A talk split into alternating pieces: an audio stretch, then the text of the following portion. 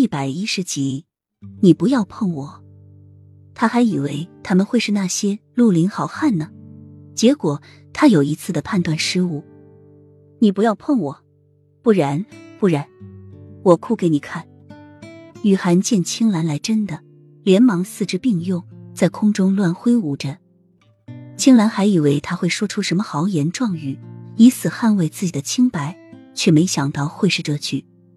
青兰不理睬，准备继续进攻，却没有想到雨涵真的哭出来了。男人最见不得就是女人的眼泪。雨涵才刚开始放闸，青兰就立马举双手投降。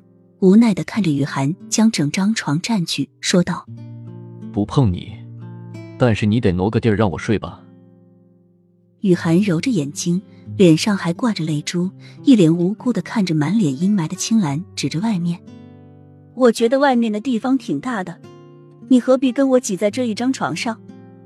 青兰的脸色黑了一下，雨涵见势不妙，蛮缩到墙角，留出一个很大的空位。青兰满意的起身，准备脱衣服睡觉。雨涵却紧张的说：“你答应不碰我的。”我没碰你。青兰真的好无奈。那你脱衣服干嘛？你当人人都是你啊？喜欢穿衣服睡觉？青兰有些不耐烦，加上酒的作用，开始犯困。雨涵看了下，自己身上的确严严实实的裹着三件衣服。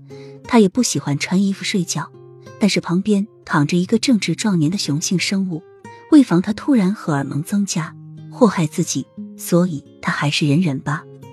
孤独青兰刚刚躺下，雨涵的肚子就开始唱起了空城计。雨涵这才想起他有两顿饭没吃了，刚想说话询问青兰有没有吃的，青兰就很凶的说了一句：“再吵，我把你扔出去。”这句话与之前的话比起来，要狠厉而有威慑的多。雨涵一下子被震慑到，真怕这个男人会把自己扔出去，乖乖的缩在角落中，用腰带勒紧肚皮，